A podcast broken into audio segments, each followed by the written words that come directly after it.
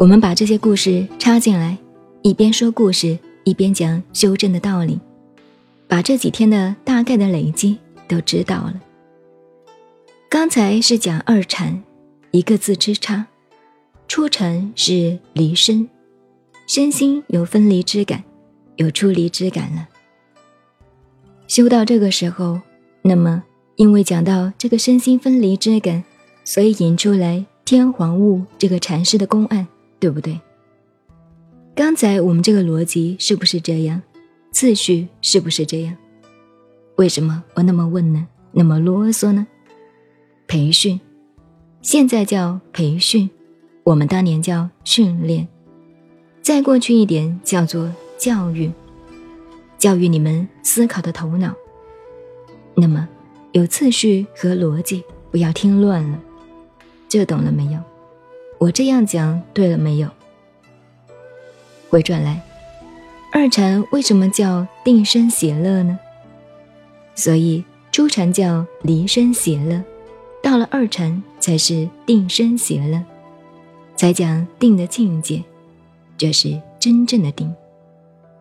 所以真正得定的时候，身体的障碍、气脉通了等等感觉，身体不觉得障碍。只有乐的境界，心境的更喜，才能得到定身喜乐。这关键要注意的，这是历代历来不管经典上或者后人注解上没有这样详细给你分析清楚的，告诉你道理。这个经验是如此，你不要看到打起坐来一念清净了，空啊，这一点算定。这一点也算定，这一点连出产以前的准备，但是也可以说，大彻大悟以前，同这一点也差不多。这个里头差别在智慧与定力的差别，太细太细了，要这样了解它。到了二禅定身喜乐，我们初禅到二禅阶段，以什么为标准呢？如果拿大乘与小乘之间这个学理。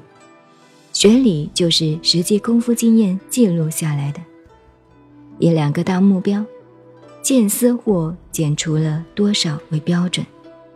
见思惑你们都学过，都背得来，考试都考得出来，对不对？我想请问诸位，什么叫见惑呢？见惑有几个？不要翻本子，嘴巴就答出来，同我一样，就乱吹吹出来。见惑有几个？邪见、身见、边见、见取见、借境取见、见惑。私惑呢？有几个？五个：贪、嗔、痴、慢、疑，都很简单，这都是佛学最起码根本的，但是也是修行最根本要知道的东西。你才可以打坐了。我请问你，为什么叫做见货呢？这个是什么意思？请你用现在最普通的话来讲。什么叫见货？